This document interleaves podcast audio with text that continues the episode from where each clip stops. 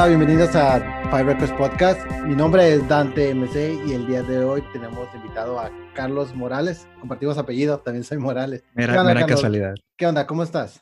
Muy, muy, bien, Dante. Este, muy, muy nervioso y contento de estar aquí porque es la primera vez que, algo, que hago algo similar. Eh, escuché uno de los episodios donde tuviste invitado a un muy buen amigo mío, Luis Adrián. Saludos, Pony. Saludos al Pony, sí al temeroso Pony, eh, que si algún día gustan les puedo contar la historia de por qué tiene ese apodo, pero eso será en, otra ocasión.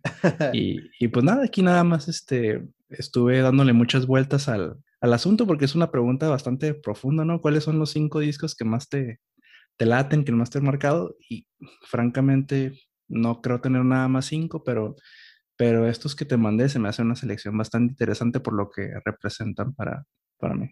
Sí, eh, creo que es lo que más me han dicho todos, como no puedes agarrar cinco. Y yo, yo sé, como que hago a la persona que se obligue a, que, que escoja cinco solamente para que pueda ser más resumida la vida, ¿no? Porque si no podríamos durar aquí que dos horas, cuatro horas hablando, porque siempre hay varios discos que van pasando, que van pasando, que van pasando. Cuéntame, ¿cuál es la relación que tú tienes con la música? Pues de, de inicio, para mí la música es un recuerdo.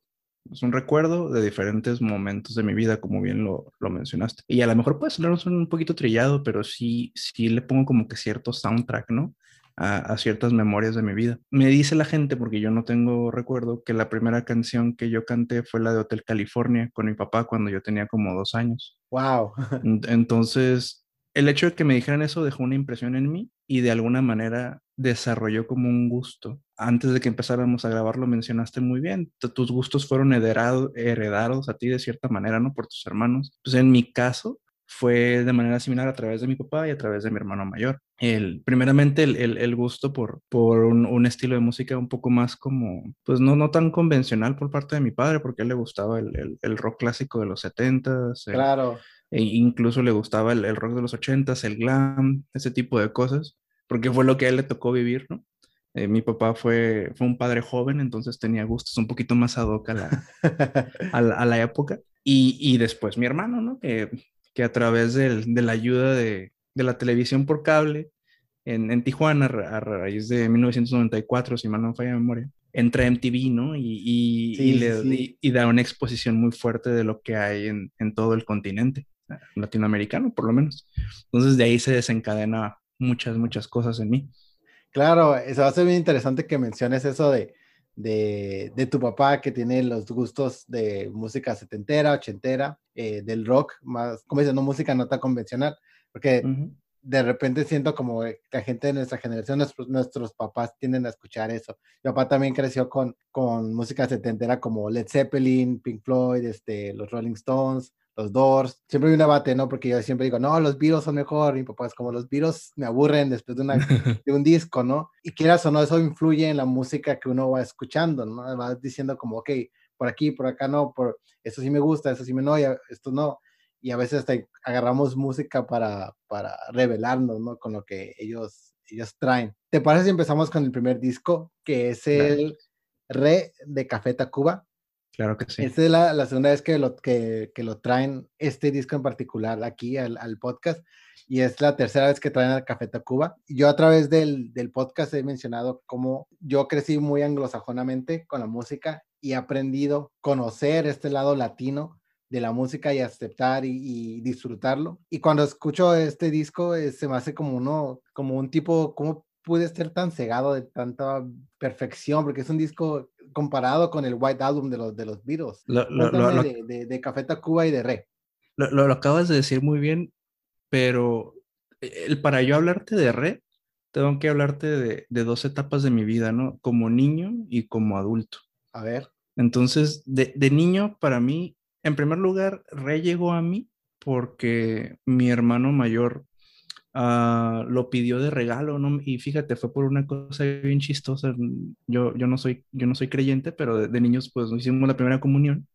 Y el regalo que pidió mi hermano por haber concluido la, la primera comunión fue re de Café Tacuba. Eso fue lo que le pidió a su padrino, ¿no? Lo voltearon a ver como, que pinche niño raro, está bien. Ahí, No, mi hermano me lleva cinco años de diferencia. En el 94 yo tenía siete años. Sí, sí. sí siete años. Entonces mi hermano tenía 12 y para que un niño de 12 años pida un cassette, porque ni siquiera era el, CD, no era el cassette de, Red de Café Tacuba, pues ya no, se, lo regalan. Y, en esa edad yo tenía, tenía idea de quién era Café Tacuba porque en ese momento estaba el video de La Ingrata muy fuerte.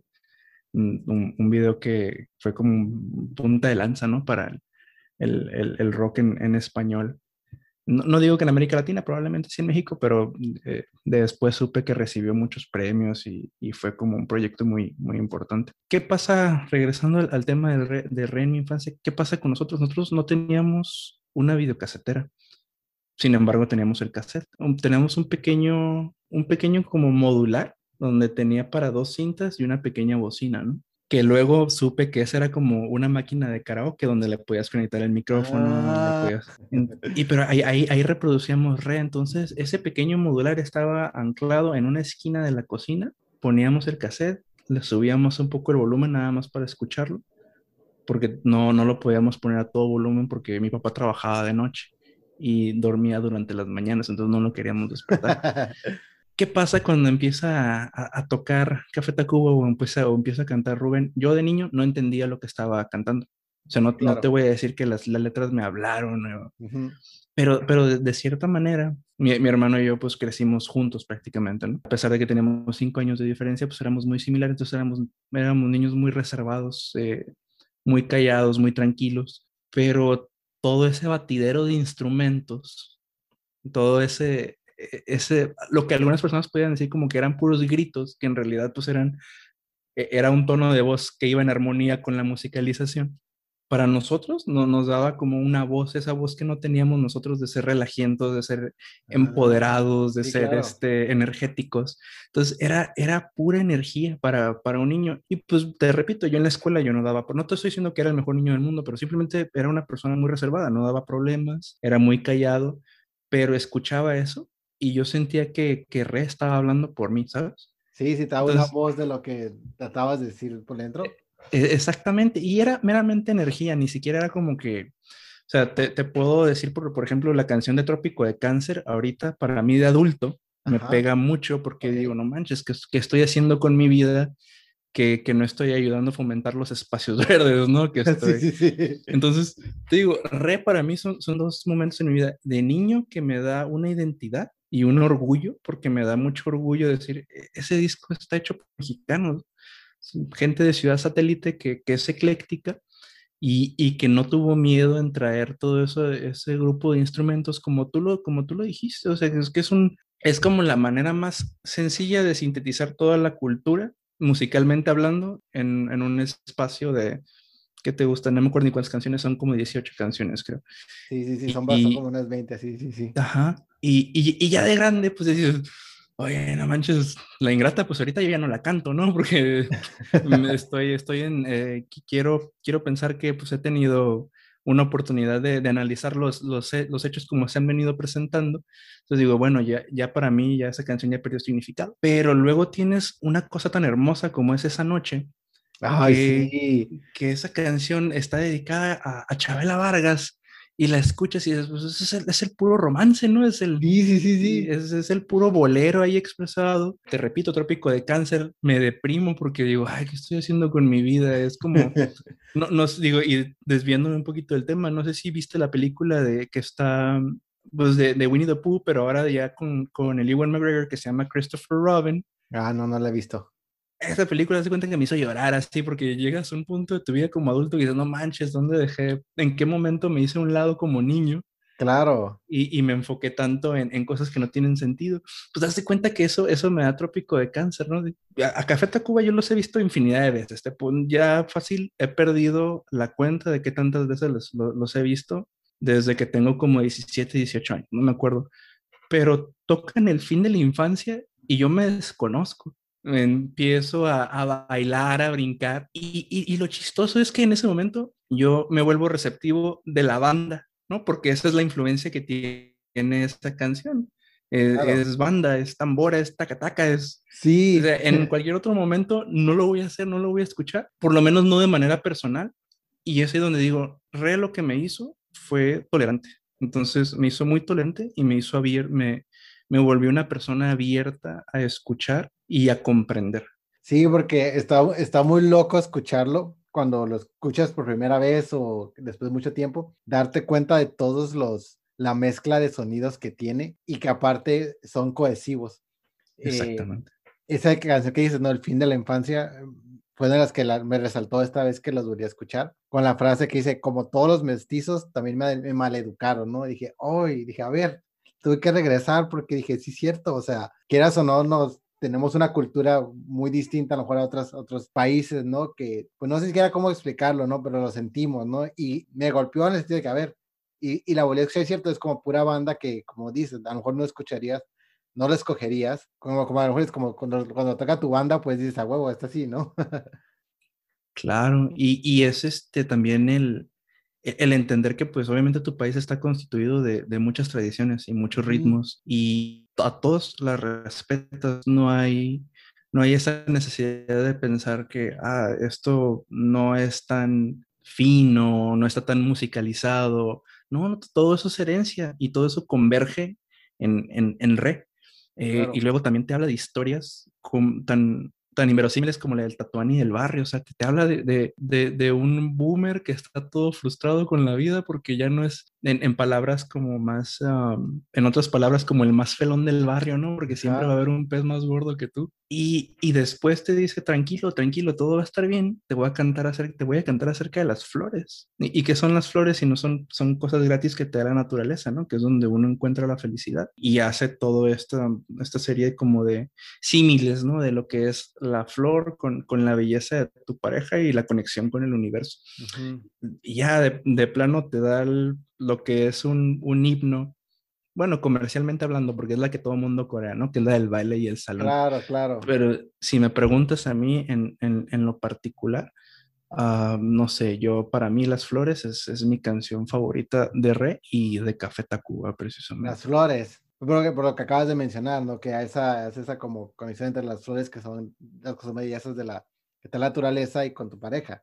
Pues también soy como, me, digo, yo durante todo este, este tiempo me quiero pensar que me he aprendido a conocer a mí mismo. Uh -huh. y, y, digo, ¿sabes qué? Pues yo soy una persona que, como dicen los gringos, ¿no? Happy go lucky, ¿no? Entonces, si, si algo me trae como alegría, uh -huh. lo, lo, voy a, lo voy a aceptar, ¿no? Me, okay. Lo voy a quedar. Y, y, las flores me ponen muy, muy alegre porque también tengo el recuerdo de, de ver ese video en, en MTV, en Telehit. Y no sé, pues sale este tipo con pelos rojos y con trencitas. Sí, sí, sí, lo estoy ahorita en cabeza. Y, y, y de, de, niño, pues tú dices, oye, eh, por lo menos en, en, en, el argot académico de una escuela pública, los niños de este lado, las niñas de este lado, tú usas pantalón y cabello corto y tú usas colita y falda larga, ¿no? Ay, no. Entonces, ves un video de música de Café Tacuba donde dices, oye, ¿por qué, ¿por qué me trae el cabello largo? Oh, ¿Por qué Rubén trae el cabello pintado? ¿Qué está pasando? Entonces, es que las cosas no son necesariamente como te las dicen. Y, y, es ahí donde despiertas más este, a curiosidad, ¿no? Por, por saber pues, de qué se trata y qué es lo que a ti te gusta. Yo creo que para mí Café Tacuba me, me, me habilitó los sentidos de, de muchas maneras. Ah, quiero, quiero hacer como ahí, como un paréntesis. Lo, lo que mencionas, porque dijiste que Re cae en dos partes, tanto como de niño Ajá. como de adulto. Cuando mencionas esto de que te habilitó, te, te abrió un poco la, la, mente, este, ¿es desde que, desde que estás niño o lo dices cuando lo retomas de adulto? No, ya cuando hago introspección de adulto ah, y okay. digo, bueno, ¿por qué, ¿por qué me permití, eh, por qué me permití apreciar esto, no? ¿Por qué, por, por qué me pesa tanto escuchar la canción de la negrita, por ejemplo, uh -huh. ¿no? Que, que la historia es muy sencilla, eso es simplemente una persona que tiene talento, hace lo que le gusta, le tiene amor a la vida y no demanda más de ella porque la vida tampoco no le demanda más. Uh -huh. Entonces, de adulto dices, bueno, o sea, ¿por qué no puedo estar contento con lo que tengo? Claro. ¿Qué, qué, en qué momento digo que lo que hice está bien hecho y para mí es suficiente? Uh -huh. Entonces, no, eso no lo ves de niño, ¿no? Cuando, cuando lo... Vamos, que hay niños muy estresados, déjame decirte, ¿no? Que necesitan sí. tener, y te lo digo por experiencia, necesitaba tener ese 10, porque si no tenía ese 10 iba a ser un desastre en la casa. Y, y, y sabes que yo creo que gracias a, a este tipo de, de acercamiento al, a las melodías como aparentemente erráticas, pero pues que están bien armonizadas, pues yo encuentro tranquilidad en como lo que no funciona. Claro. Por ejemplo, a, mí me, me, es un poco difícil navegar una ciudad que está plana y trazada. A, a, mí ponme en Tijuana, donde son cerros y donde son calles para ningún sentido, y eso me da tranquilidad. Me, me gusta el desorden. Ok. Entonces, eh, siento que, que Re es, la es un ejemplo perfecto de lo que el desorden puede llegar a ser y lo que el desorden puede llegar a representar. Quiero utilizar esto que, que mencionas, ¿no? De cómo, de cómo dicen, la escuela, los niños de un lado, las niñas de otro lado, el pelo cortito, pelo largo, bien, para hacer brinco al siguiente disco, porque es el de New Radicals y tiene un tema, el, bueno, más el título, que se dice Maybe You've Been Brainwashed Too, como que suena más o menos por ahí esa idea, ¿no? De que todo tiene que ser de cierta manera. Cuéntame de, de este disco. Pues, pues, mira, este disco yo lo, en primer lugar, pues, ¿quién no conoce la, la canción? la canción del disco, ¿no? que sí, You Get What You Give. Desde desafortunadamente, New Radicals son un wonder. Y, y, el disco en realidad está muy sencillo porque su tema predominante es el sexo y las drogas. esa, es la, esa es la realidad. Eh, lo escribió un camarada gringo, Greg Alexander creo que se llama. No sé si te sabes la historia, pero este chavo este, formó su banda, escribió todas las canciones y lanzaron el disco y fueron un éxito mundial por la You, Get What You Give, ¿no? Sí. Pero tanto éxito en tan poco tiempo frustró al amigo este Alexander y dijo, no, no, no quiero tener a los New Radicals. Terminó la banda poco menos de un año después de que alcanzaron el éxito. De hecho, apenas iban a lanzar el segundo sencillo eh, que se llama Someday We'll Know. Apenas lo iban a lanzar y unas semanas antes ellos se, se separan, ¿no? Pero ¿qué, ¿qué, pasa con este disco para mí? Hicimos, eh, te, te, platiqué de cuando tenía yo siete años, me brinco a mi adolescencia, un, un, poquito justo cuando empecé la secundaria, primero que fue en el, en el 2000. Este disco salió en el 98, si mal no recuerdo, finales del 98. Sí, de los 90, sí, de 98, sí. Hicimos el upgrade en lugar de tener la cajita esa, el, el, modular para reproducir cassettes, teníamos ya un boombox, un boombox radio con CD, ¿no? Y te lo juro que al día de hoy no tengo ni la menor idea de cómo es que ese disco llegó a mi casa. No sé si fue porque uh, mi papá, cuando, cuando yo tenía esa edad, mi papá trabajaba en, en bares de la ciudad. Entonces, él tenía lo, la gente que tocaba en las cabinas, los, los DJs, a veces le regalaban música, cassettes grabados, discos, y ya él los traía a la casa, ¿no? Y no sé, al día de hoy no supe si New Radicals llegó con mi papá o si mi hermano lo consiguió por algún lado, pero un, estaba yo ahí buscando como música para hacer ejercicio y me dio por poner ese CD y pues ya me dio por nunca quitarlo, ¿no? Durante, el tiempo que tuve el CD en mi poder el, el, disco es más que solo esa canción que, que todo el mundo conoce. O sea, la sí, verdad. Sí, sí, Desde, que, desde la primera canción de Mother, We Just Can't Get Enough, me sonó primero que nada como una, algo parecido a YouTube, pero después como era un disco noventero, o sea, todo me, me recordaba a Sugar Ray, a los Canting Crows, a todo ese tipo de música bien este, alegre, pero que a la vez habla de cosas no tan alegres o no tan, de comillas, bien vistas en la sociedad, ¿no? Me recordó un chingo la película de Empire Records, no sé si ya la viste. No, claro que sí, es de mis películas favoritas. todo el tiempo estuve pensando en esa, en esa película, no sé si tienen canciones en la película, ¿no? Pero... No, pero ¿sabes en cuál sí película tienen? ¿Sabes cuál es la película donde sí tienen sus canciones? ¿Cuál? A Walk to Remember con Mandy Moore. Ay, uy, esa nunca la vi. pues mira, no te pierdes de mucho, pero es la típica película que le denominan chick flick, ¿no? Ah, Porque es una historia de amor adolescente y spoiler alert, al final la chava se muere, ¿no? Pero toman unas cuantas canciones de este disco, no, no las toman tal cual porque las interpretan otras personas. Eh, no, sí, si las escuchas tú en la película, claramente te das cuenta que no es la voz del vocalista. Entonces toman algunas rolas del disco, las ponen en el soundtrack.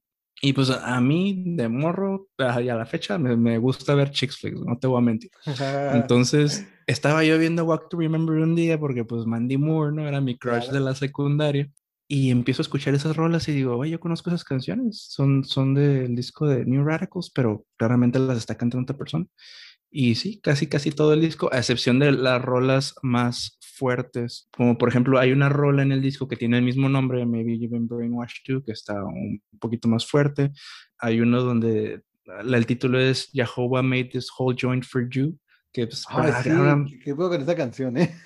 te, digo, esto, el, el, tema central es nada más sexo y drogas, es todo lo que es. Pero, pero curiosamente es el compositor, eh, Greg Alexander, él tiene sus méritos como productor y compositor de música. En cuanto se retiró de, de New Radicals, compuso rolas para todo mundo, todo, para habidos y por haber. E incluso lo nominaron a un Oscar por, por una rola de, de un soundtrack no sé qué tiene este disco que, encapsula bien y como lo mencionaste al principio, el fin de una década del de los noventas y, la apertura hacia lo desconocido, ¿no? Porque no sabemos hacia dónde vamos en los 2000, porque tenemos miedo del Y2K, porque le tenemos miedo a Marilyn Manson, eh, le tenemos miedo a las grandes corporaciones, me tengo miedo a mí mismo porque no sé qué voy a hacer de mi vida.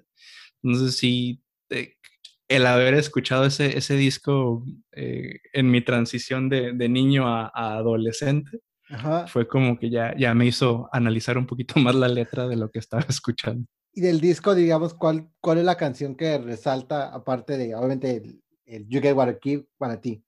Uh, la de Someday We'll Know. Se, se cuestiona muchas cosas, ¿no? Pero, pero lo deja abierto al debate. Es como, Digo, no es una canción muy profunda, es nada más frases que va regurgitando, ¿no?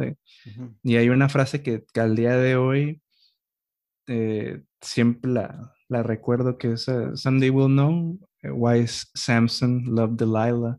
Algún día vamos a ver por qué hicimos tantas pendejadas y, bajo qué justificación. Entonces, eh, esa, esa canción la puedo escuchar, escuchar, y a pesar de que es muy melancólica, el, no sé si la música es la que como que me, me reactiva un poquito a, a, seguir escuchando y escuchando. Es lo que es como el gancho. Para mí esa rola es el gancho de ese disco.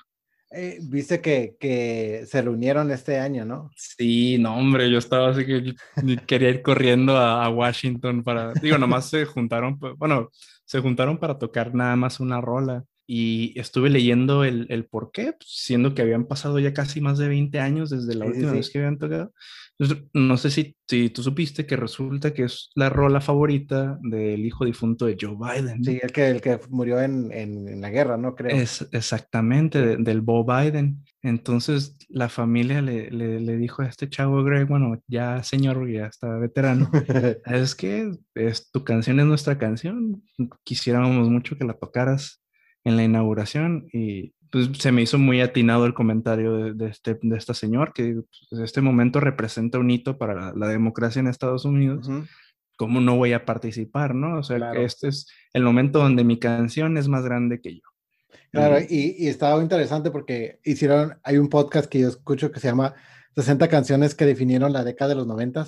Okay. Y es, es gringo, hablaron de esta canción y la persona dice que el Greg Alexander, que escribió el rap donde, donde habla de Marilyn Manson y de Hanson, para demostrar que la gente se iba a enfocar en esas palabras y no en la otra letra de la canción. Toda la canción habla de política. El mundo está tan lleno de celebridades y de que nos enfocamos tanto en eso que nos íbamos a enfocar solamente en la frase de I would like to kick Hanson algo así, y, de Marilyn Manson y Courtney Love and Marilyn Manson. se, van a, se van a acordar de eso y no van a poner atención a toda la demás letra. Y creo que, bueno, yo no vi la presentación, pero escuché que no hizo el rap. No, no, no lo hizo. Este, creo que fue una, una petición como para alejarse de la, para no quitarle la importancia al momento, ¿no? Que pues, mm, este, señor dijo, pues no, eso, no es ningún problema, o sea, este momento es más importante que la canción, entonces quitó el rap. Pero fíjate, curiosamente yo había leído que esas, esas, esos nombres que arrojó en el, en el rapcito ese, era como para enmascarar nombres de corporaciones también. Órale. Eh, no, luego, luego te busco ahí el, el artículo donde lo leí, te lo mando, pero pero sí, o sea, todo, todo tenía, todo lo que escribió es como este Flower Child setentero en la década de los 90. Abajo las corporaciones, arriba las del consumo de las drogas y el amor libre, solo que de una manera un poquito más decadente. Quiero agarrar eso. La siguiente, el siguiente disco que vamos a hablar trae el nombre de una canción que David Bowie le escribió a su hijo y es mi canción favorita de David Bowie Estamos hablando de The Cooks con el disco de Inside In, Inside Out. Yo soy fan, muy fan de, de Bobby, entonces cuando escucho The Cooks, ese, nombre es de la canción de Bobby, ¿no? Y sí le investigué y sí decía que lo hicieron. Son ingleses y se va a hacer, cuando lo escuché dije, yo he escuchado esta banda antes, ¿no? Y sí, pues, cuando lo estaba escuchando decía como que, ah, ya, ya sé quiénes son. Son de la segunda, como, como el segundo revival de, de, de grupos de rock, ¿no? De los de Inglaterra. El Britpop y todo eso. Ajá. Cuéntame de, de Inside In, Inside Out. Ese disco en primer lugar, no tengo nada más que amor por ese disco, solo porque se atrevieron, se atrevieron a grabar un video en Tijuana. Sí, lo que mm. leí. entonces, si alguien enaltece a Tijuana de esa manera, ya automáticamente para mí es, este, tiene mi respeto, ¿sabes? Pero digo, eh, yo los conocí previo incluso previo a la existencia de YouTube, ¿no? Donde yo pudiera ver sus videos. Fíjate, ya estuvimos en la secundaria, ahora nos movemos a la prepa. ¿ok? Nos pasamos un poquito al, 2000, ¿qué? 2003, 2004, más o menos por ahí. Ahora ya no tenía yo un, un boombox con CD player, ahora yo tenía un, un radio despertador. Entonces, para yo despertarme en las mañanas sin ningún problema, tenía mi alarma y la alarma cuando se prendía era radio, no era el típico sonido chillón nefasto. Entonces, la única estación que yo agarraba en mi, en mi radio despertador era 91X. Y 91X para mí fue muy, muy importante en ese tiempo porque tenían un programa en las mañanas que se llamaba Cantori in the Morning con un, host que se llama que se llama Chris Cantori. Sí, cierto.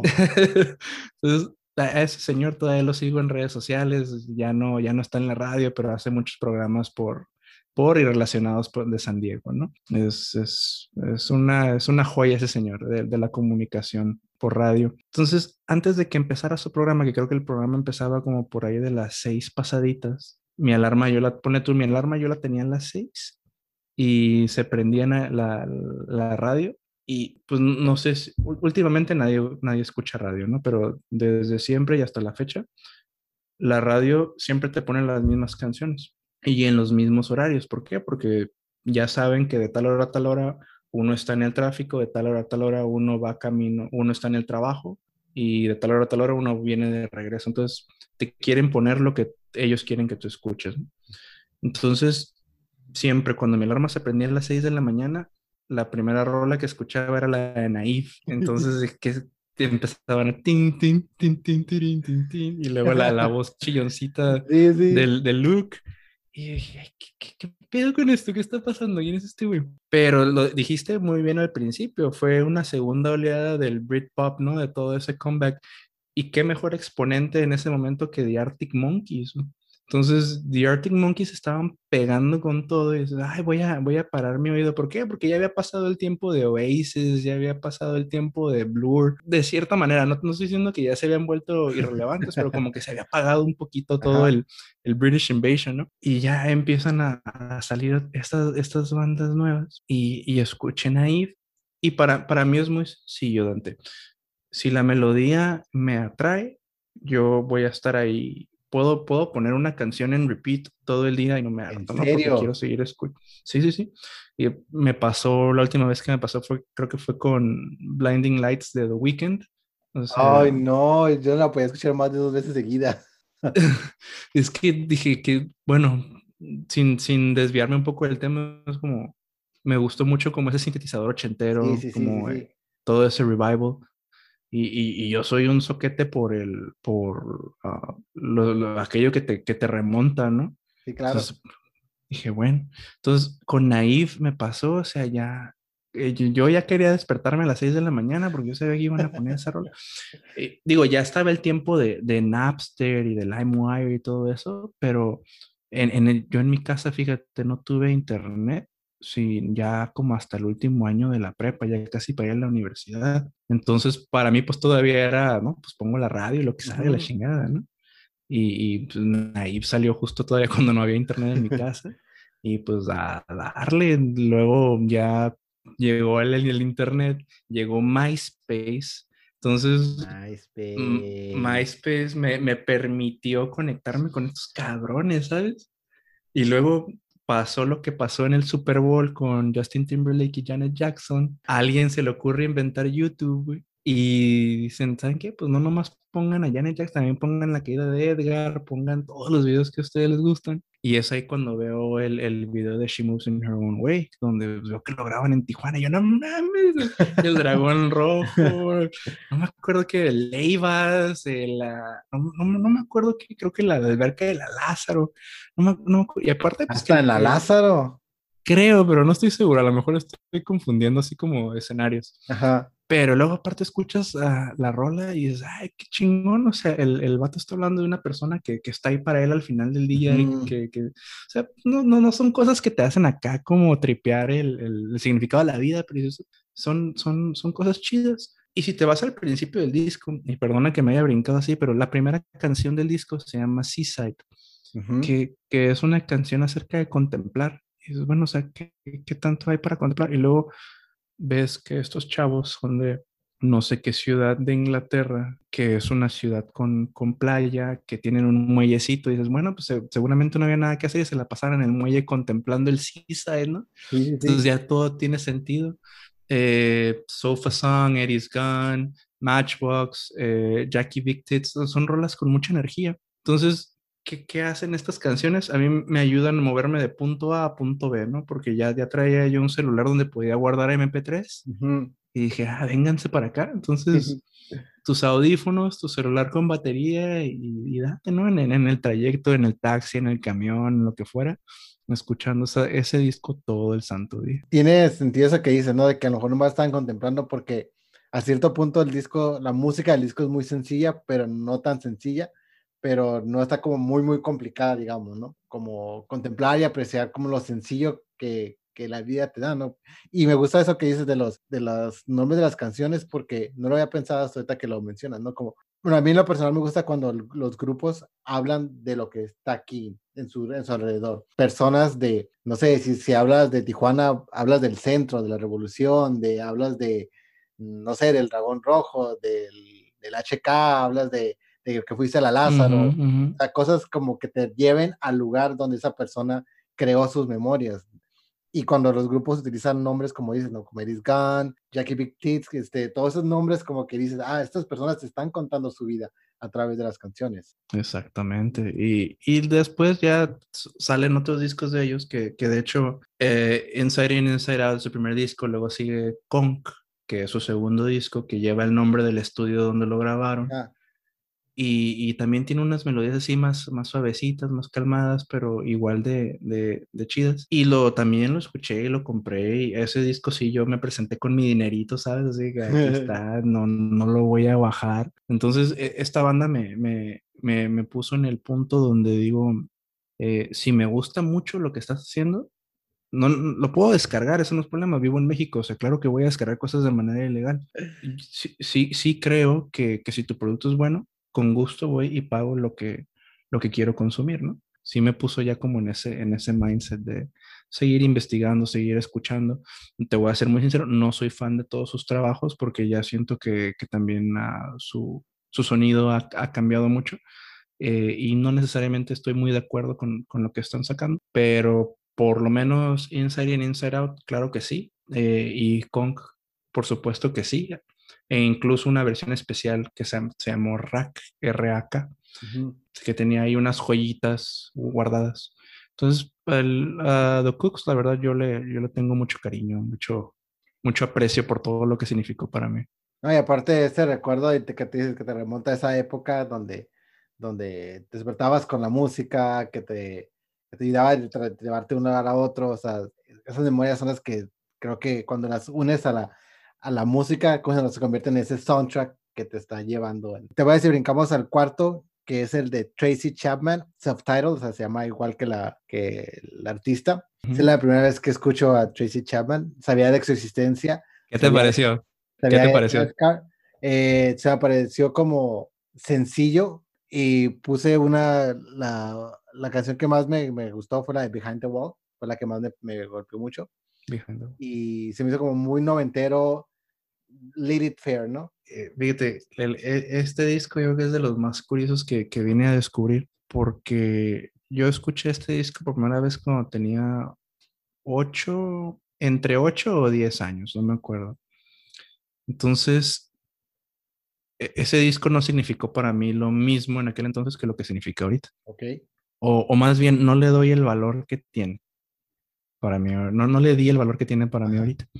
Eh, digo, no me cambió la vida, ni mucho menos, pero el, e, el hecho de saber de, de, de, quién viene, de dónde viene y, y, y darte cuenta que 20 años después perdón, 30 años después, las cosas en realidad siguen igual para un sector marginado de la población.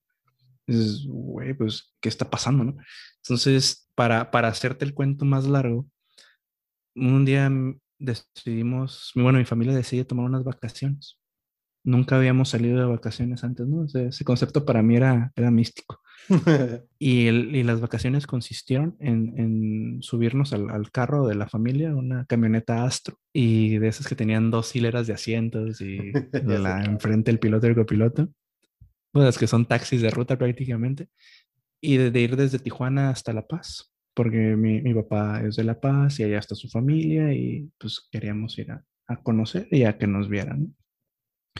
Pero manejando, pues entonces son, para alguien que conoce la carretera también como mi papá, pues se cuenta que eran unas 16, 18 horas. ¿no? Y pues, ¿qué, ¿qué, hicimos en ese entonces? Pues igual, uh, de su trabajo le regalaron un, una cartera de discos, así, toma, aquí está, llévate lo que, lo que tú veas.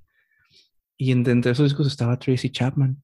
Entonces mi papá, el, el boombox que te platiqué que teníamos con CD que funcionaba con corriente o con baterías, ahí iba en medio de, la, de los asientos. Wow. De, de, y el, porque pues obviamente la Astro no tenía reproductor de CD, o sea, duras penas tenía reproductor de cassette.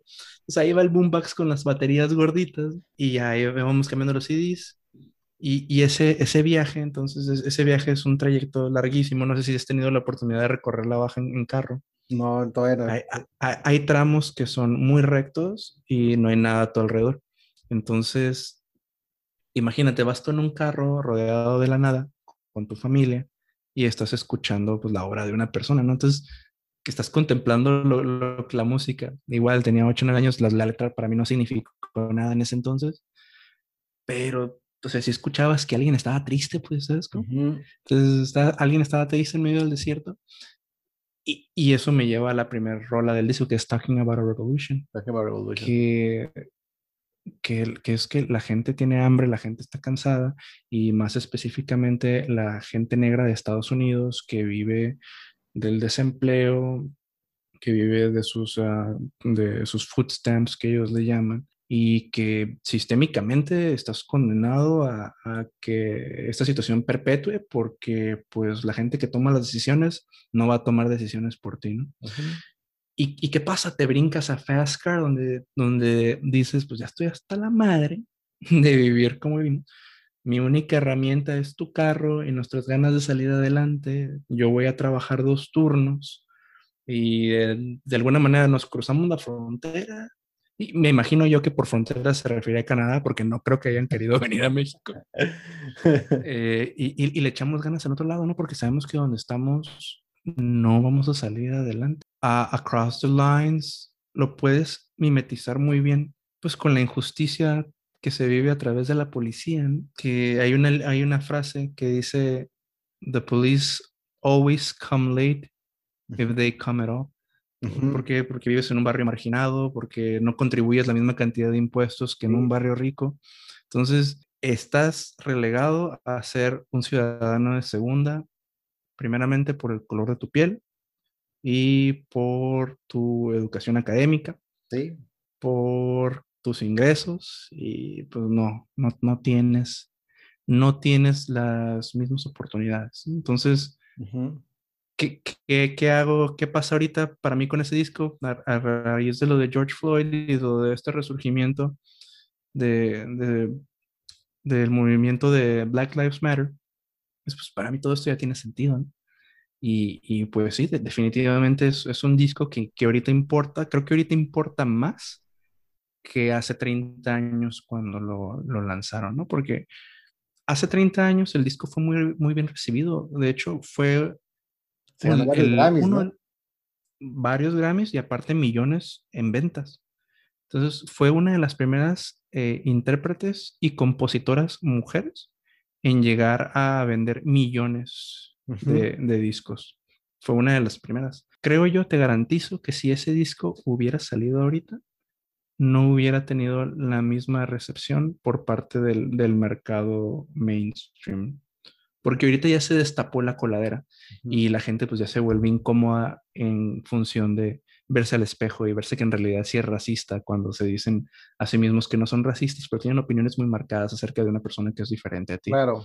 E, este disco es más importante ahorita que lo que fue hace, hace 30 años. Y digo, no, yo sé que Tracy Chapman tiene más discos. Te soy sincero, no he escuchado ningún otro que no sea, que, que no sea este. Pero, pero sí, este, este para mí es, hasta, hasta me hace sentir, mano, porque como, como una obra de dolor de alguien, yo la recuerdo con alegría porque pues yo iba bien mono a mis vacaciones con, con mi familia, ¿no? Yo estaba disfrutando de mi privilegio blanco, ¿no? y, y, y, yo dije, ay, pues qué chingón el disco, ¿no? Pero, pero pues ahora digo, Digo, obviamente no me siento mal por ello, pero pues porque no fue mi culpa. Pero ahora sí digo, bueno, este disco para mí ya es, ya es de reflexión, ya se volvió una, un, un referente de lo que representa la, la, lucha racial en Estados Unidos. Claro que a veces eso es lo que sucede, ¿no? Una vez, eh, no recuerdo qué artista dijo, lo que uno va sacando, las experiencias que tú tengas con su música va a ser muy distinta con las razones con las que, con las que ella o él sacan la, la música, ¿no? O las memorias sin embargo, como dices, hay discos que hablan específicamente de algo. Esa fue una de las canciones que yo también este, señalé, que creo que, creo que te estás equivocando de canción, creo que es Behind the Wall, la, de, la que dice la frase. Ah, sí. porque cuando la escuché dije, oh, espera. Sí, sí. Y ahí, me puse a investigar dije, este, este disco salió en 1988. Y lo que está diciendo es algo que está sucediendo actualmente, ¿no? Escribí, escribí la frase que mencionaste. It doesn't do no good to call the police always come late if they come at all. Imagínate, 30 años después y algo que mencionó una, una mujer artista de color todavía hace efecto, ¿no? Todavía está sucediendo. Solo que, ahora, como dicen, no, no es que no haya, no es que no haya racismo, es que ahora lo estamos grabando.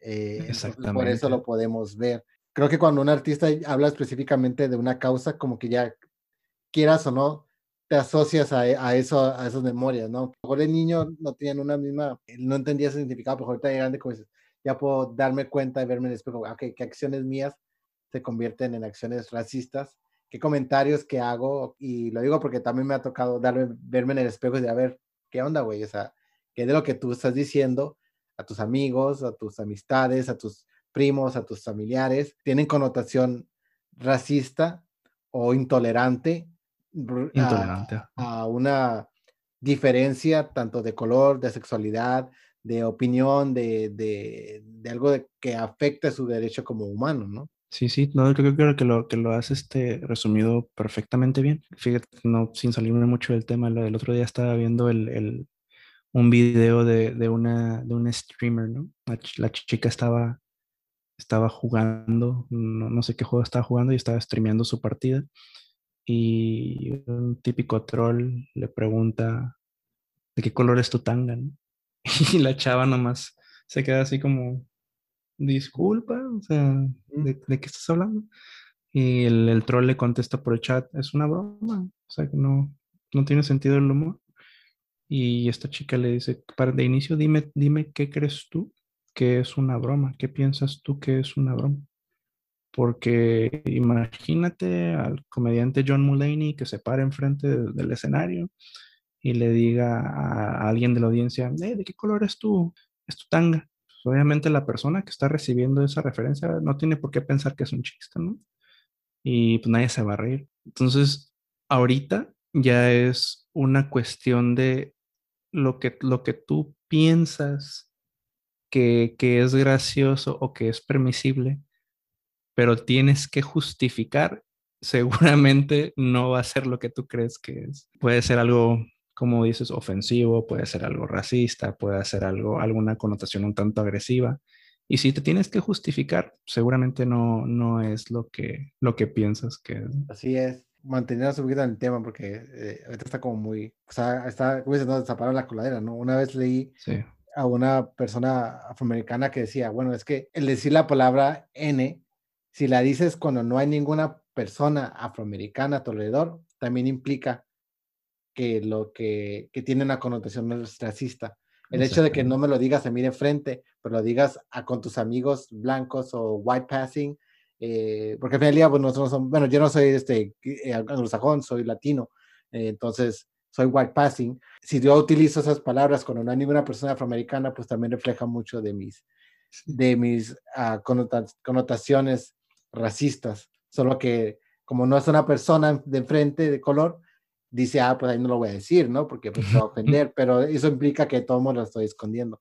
Me puedo, ir, puedo ir por ahí mucho tema, perdón, perdón, este, te va a ser incómodo entonces al siguiente, porque si no, podemos ir a un, este, eh, es un tema muy interesante, ¿no? Y más porque implica una, un autoconocimiento de, de hacer cómo decides, porque al final es una decisión, actuar, perdón, ante el otro. Sí, no, nada más como para, para subirme lo que acabas de mencionar, es es una cuestión de introspección y de cultura colectiva. Entonces, es este, estar en sintonía con, con quién eres como persona y con lo que está pasando en la sociedad. Nada más. Digo, suena muy sencillo, ¿no? Porque... Sí, pero es, es, una lucha entre el yo y otros demonios que tenemos por ahí y, luego aparte lo que nos quiere dar los medios de comunicación, pero pues, nada más es cuestión de ejercitar el, el pensamiento crítico y el sentido común. Eh, bueno, brincamos con el último, que es este, uno de mis favoritos, es el In Rainbows de Radiohead. Cuéntame de In Rainbows. A, me da mucha vergüenza porque es el único disco de Radiohead que he escuchado. Jaw drop. Es, es el único disco de Radiohead que he escuchado obviamente lo, lo, conozco desde niño, ¿no? Y por Creep, por Karma Police y así en lo sucesivo, porque era lo que me mostraba en TV. Pero yo, yo pensaba, ay, esto de morrito, yo decía, esto es muy conceptual para mí, no sé. Entonces, no, no, no está como que en, esa, no es que yo quiera vibrar alto, ¿no? Pero no, estaba como que, no estaba como que en esa vibra que a mí me gustaba, que era cool, buena onda, alegre, de niño. Entonces, yo siempre he sido una persona que si lo probé una vez y no me gustó, difícilmente regreso a, ello. Entonces, así me pasó con Radiohead. Mi primer, mi primer este, acercamiento con Radiohead fue Karma Police y me resultó, pues, deprimente, ¿no? Sí, sí, lo es. Entonces dije, bueno, pues a lo mejor Radiohead no es para mí. Entonces, ahora me voy a brincar a, mi edad adulta, que te das cuenta cómo te he llevado acá por, mi cronología. Eh, un día, pues yo, yo ahorita soy Godín, yo es lo que me dedico, ¿no? Y antes de la pandemia, yo estaba en una oficina 10 horas al día y a veces hasta más, dependiendo de, qué tanto jale había, ¿no? Entonces, hace, hace unos casi ya tres años, estaba yo en, en, en el cubículo de, de, de mi jal y, y ya era bien tarde era bien tarde y yo en esos tiempos me quedaba, salía a las cuatro y media y me quedaba a veces hasta las ocho, nueve, diez de la noche, ¿no? Porque porque pues había chamba y uno se ponía la camiseta por la empresa. No, esa es otra historia, Dante, déjame decirte. la odio, es la odio. E, esa es otra historia. El día que tú quieras hablar de, de cultura tóxica del ambiente laboral, tú me, me, avisas y yo te, te aviento una cátedra. Cinco es... sobre relaciones tóxicas laborales. y pues un, estaba yo, tenía en, en la computadora de mi trabajo, tenía mi Spotify y, una amiga me mandó un mensaje, no estábamos mm, mensajeando ahí, oye, que ya está, ya subieron el In Rainbows a, Spotify. Y yo, ah, mira, no sabía que no estaba disponible toda la, la discografía. Y entonces la opinión o más bien las sugerencias de esta persona, para mí pues eran como muy válidas en, musicalmente hablando porque me había recomendado unas que otras cositas que, que me terminaron gustando mucho como por ejemplo un, cantante de música funky soul que se llama Charles Bradley. Mm. Eh, lo, lo, conocí gracias a ella y, y, dije, ah, pues vamos, pues ahorita, yo creo que ahorita es el mejor tiempo que puedo usar, o es el mejor momento para yo darle una oportunidad a Radiohead, ¿sabes? Y pues resulta que fue con Pinching Rainbows y dije, pues mira, yo, yo creo, creo, creo que era como de esas novias de rancho, que se están esperando a que llegue el indicado, ¿sabes? Sí, sí, sí. Me estaba yo guardando, me estaba yo guardando para In Rainbows y estaba yo en mi trabajo y, y ya lo puse y empieza 15 Steps, ¿no? Y empieza este bajeo y esa vibración. ¡Qué madres! ¿Qué está pasando aquí? Mi trabajo en la oficina era muy repetitivo, entonces me era más fácil ponerle atención a la música que el trabajo que estaba yo, yo haciendo. Pues estaba yo godineando bien duro y luego estaba yo escuchando 15 Step bien duro y dije, madre, esto va de la mano. Y luego Body Snatcher y otra vez, pum, pum, me bajan de sopetón con Weird Fishes. Y dije, no seas mamón, ¿qué, qué está, ¿qué, ¿qué, está pasando? Y luego, o sea, pinche, yo nomás conozco el nombre Tom York, güey, no, no sé quién más está en esa pinche banda. De hecho, hasta me, me rehuso a creer, me rehuso a creer que hay alguien más que no sea ese cabrón, ¿no? Y, y, y canta dos, tres palabritas en Weird Fishes así armonizando. Este güey me dio todo, en, en, esa pinche, en, en, esa rola me dio todo. Pero no, viene la siguiente rola que se llama All I Need. Y digo, ay, güey. tuve una pinche catarsis.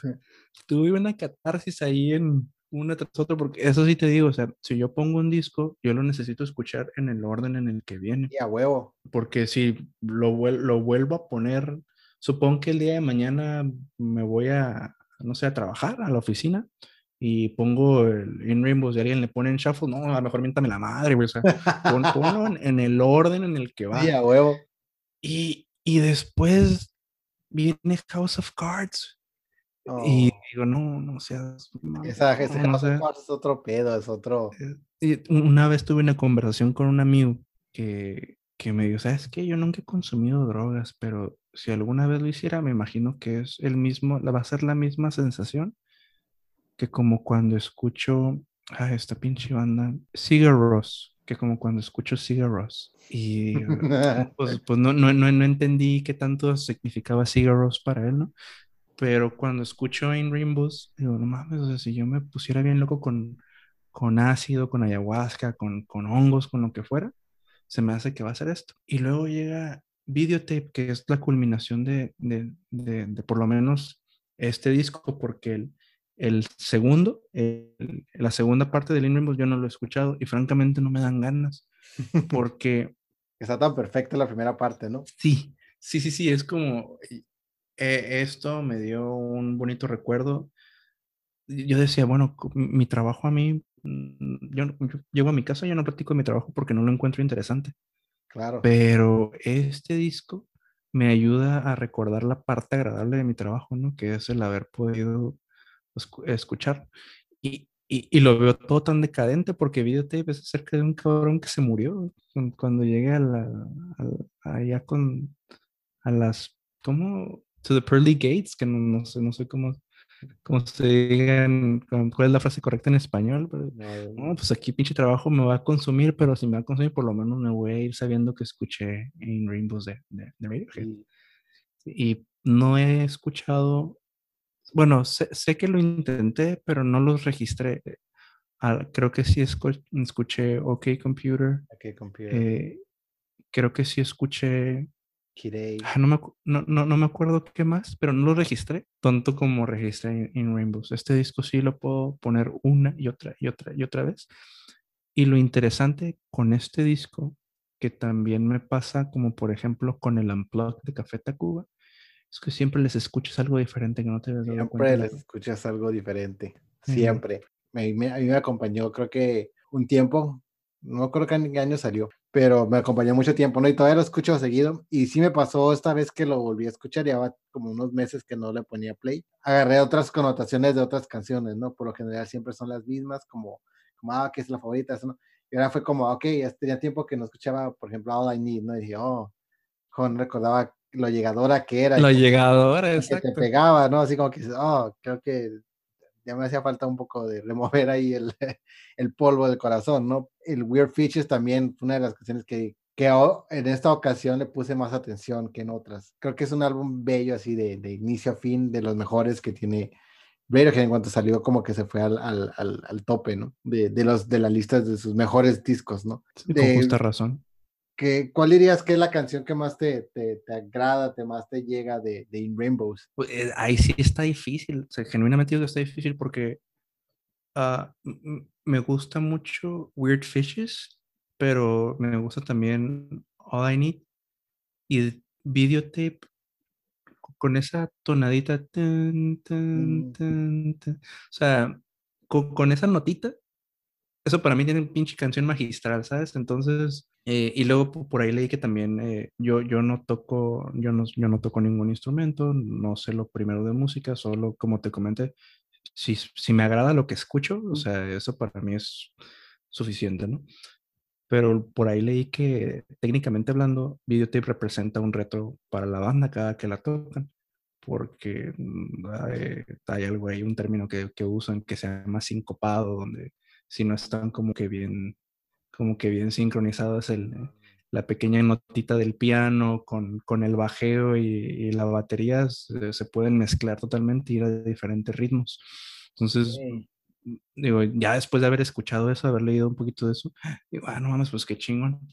No tenía idea, no te voy a decir que me gusta por eso, pero, pero ese desafío que, técnico que representa la rola, pues se transmite y, y lo aprecias, ¿no? Entonces, sí, no, para, para mí, pues, no, no sé, si yo tuviera que escoger, no sé, a lo mejor estaría muy cerrado entre, entre All I Need, Videotape y Weird Fishes. Difícilmente podría decirte, nah, está sin pedos, no, no sé.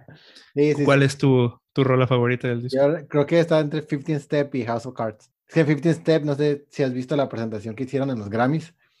Lo hicieron con una, con una banda, las bandas de Estados Unidos, esas que, que son de banda escolar, que, que tocan... Mm, marching Band. Marching Band, Ah, hicieron 15 Step con una marching band de, de un, no sé dónde, ¿verdad?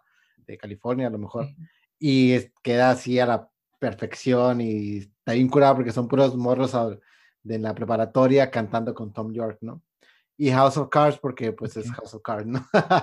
es como, la, desde la primera frase es como, es, ah, ya te tumbas a llorar un ratito.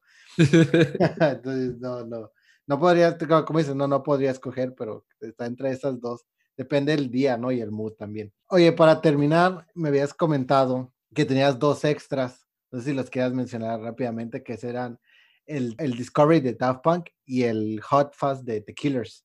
Mm, claro que sí, ¿no? Y es esto, te lo menciono únicamente porque va de la mano con lo que te comentó el Pony en su episodio. O sea, The Discovery también fue un disco de, del Pony, si mal no recuerdo. Sí, sí, sí. Y, y obviamente Hot Fuzz por lo que por el cómo nos une. No pero, pero para mí, eh, Discovery, fíjate que lo primero que me llamó la atención, antes que la música, fueron los videos animados en, en estilo anime, porque pues yo de, de adolescentillo, así como el póster que tienes ahí en tu... No me reveles.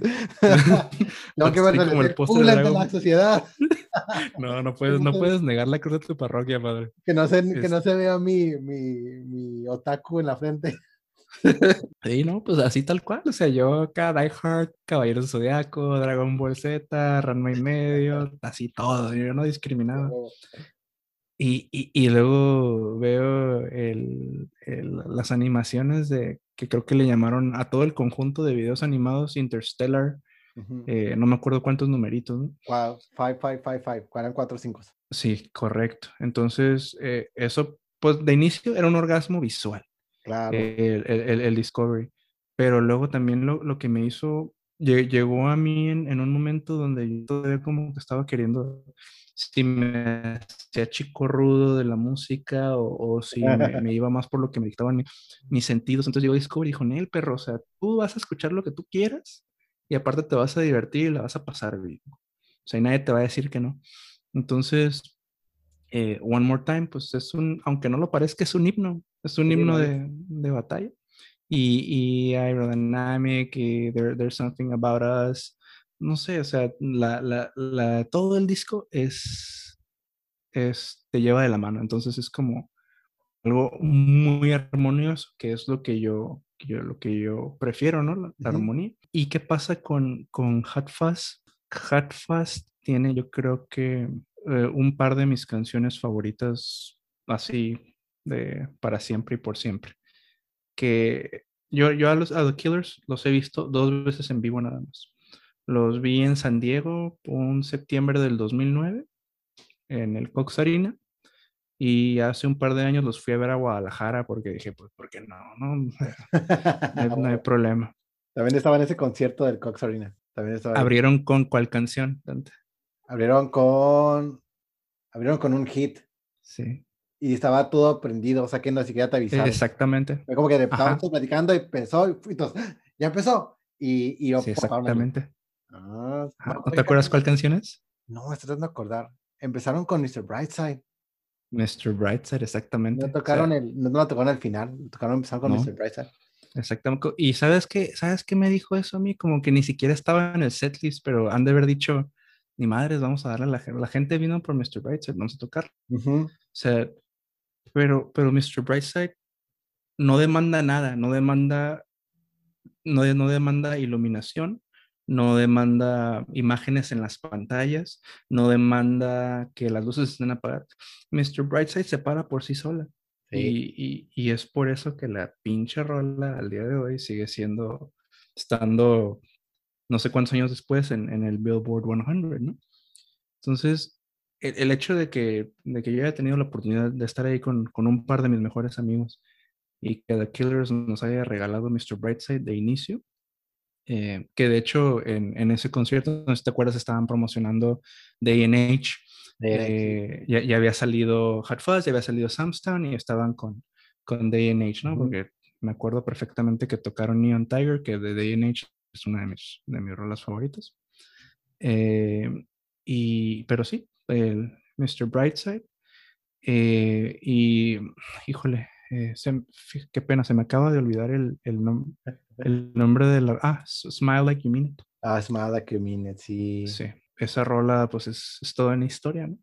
Esto, se, si mal no recuerdo, era como una triada de, de canciones que se conectaban. Smile Like You Mean It, eh, When We Were Young y no me acuerdo qué, qué otras rolas como que eran... Ay, supuestamente tenían como que una conexión. eh, lo leí en algún foro, nunca supe si era cierto, pero, pero es, esa rola esa canción me da todo, me, me, da todo así por, por esa nostalgia, por esa eh, como ciencia con la que te van contando, por ese, eh, por, por ese viajecito, ¿no? Entonces, no, Hat Fast, olvídalos. Nunca me, nunca me voy a hartar de, de ese y, disco.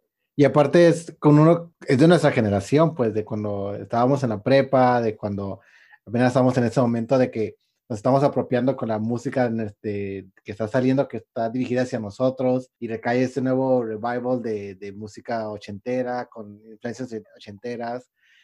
Y sí, está, también para mí Hot Fuzz es uno de mis favoritos, ¿no? De todo, de todo el tiempo. Sí entiendo lo que, lo que dices, ¿no? También verte Killers con tus amigos es otro, es otro pedo, ¿no? Porque, porque también crecieron con esas memorias y también tienes memorias de Mr. Brightside con, ah, ¿te acuerdas que ya ves que cantamos Mr. Brightside todos en aquel bar? Ah, Simón, ah, estamos vivo. ¿Qué música estás escuchando ahorita? ¿Qué es lo que alimenta tus días? Fíjate, ahorita, curiosamente, no, no estoy escuchando como un género en particular, pero me, me he dado cuenta que, bueno, de inicio me guío mucho por, por lo que Spotify me está recomendando cada semana en el Discover Weekly me, me, me han salido eh, sorpresitas. No, no discos per se, pero sí artistas que tienen una que otra canción que, que, vale, que vale la pena, ¿no? No sé, de repente me di cuenta que estaba escuchando mucho el disco póstumo de Mac Miller, el de Circles. Ah, Circles está suave ese. Sí, no sé, no, no le había dado yo el valor a Mac Miller de lo que... Porque si escuchas como sus primeros trabajos, en realidad pues no, no, me, no me llama mucho la atención, no tienen como a lo que yo diga, ay, ¿qué, qué está pasando aquí? Pero, pero Circles es, es, lo que es, ¿no? Es un disco que al final da la vuelta y se conecta. Entonces, si, si escuchas muchas de sus letras, obviamente, ahorita como persona adulta, pues resuenan en, en, en mí, porque es, es, contemplativo todo el disco y es este. en entender que todo tiene un fin, pero también todo tiene un principio, ¿no? Entonces es, es, un poco profundo. Eh, de, de, repente me doy cuenta que estoy escuchando un poquito de Run the Jewels porque el, el, rap que traen esta, esta gente de, desde Atlanta, pues es muy fuerte, muy poderoso, tiene, tiene un mensaje muy padre. Eh, recientemente acaban de sacar el, el IMSS, el Instituto Mexicano del Sonido, les ah, hizo un remix a, a Around the Jewels de la canción de, de Ulala. Puta, qué cosa tan más hermosa escuchar este, como que ese sonidero, esa cumbia bien mezcladita con, con, con las canciones de, de con, la, con esa canción de, de Around the Jewels. Es, ese tipo de colaboraciones se me hacen bien, bien padres. Este, fuera de ahí, pues no, lo, lo que me arroje, ya, fíjate que ahorita me, me, me acabas de, de, hacer como tripear algo. Eh, pues ahorita los artistas no, no, te están ofreciendo todo un, todo un catálogo dentro de un, dentro de un disco. Te están ofreciendo singles. Entonces ya nada más tienes que recopilar los singles de los artistas y de aquí a que, que vayan a sacar un disco. Sí, ahorita yo creo que ya no, no es tanto disco, sino más bien como singles, artistas que quieras conocer. Sí, sí, sí. Son muy pocos los que en realidad sacan el, eh, te venden el trabajo completo, como tienes que escuchar todo de inicio a fin, ¿no? Todos, todos tendrán un trabajo, pero por lo general es como, nomás escuché estos, estos singles son los que importan. Eh, sí. Te entrego trabajo porque me lo, me lo pide la empresa, ¿no? sí, porque eso fue lo que se firmó. Ajá, exacto. Pero son muy pocos los que en realidad te dicen, mira, este es mi trabajo, escúchalo. Y, eso se me hace muy, muy... Pues a mí, a mí me gusta escuchar los discos de inicio a fin, ¿no? Por eso es el podcast de Records, porque yo escucho el disco, todos los discos del inicio a fin, y ahí vas descubriendo joyas que no necesariamente son para el público, ¿no? Para la venta. Pero, pero bueno, este, Carlos, te, te agradezco mucho que hayas uh, accedido a, a participar. Eh, les recuerdo que nos den un like en Facebook, estamos como Five Records Podcast, en Twitter como Five Records Pod, en Instagram, Instagram síganos como Five Records Podcast. Si quieren participar, solamente mándanos un DM y con gusto pues agendamos. Este fue Records Podcast y yo soy Dante Gracias, Carlos. Gracias, Dante.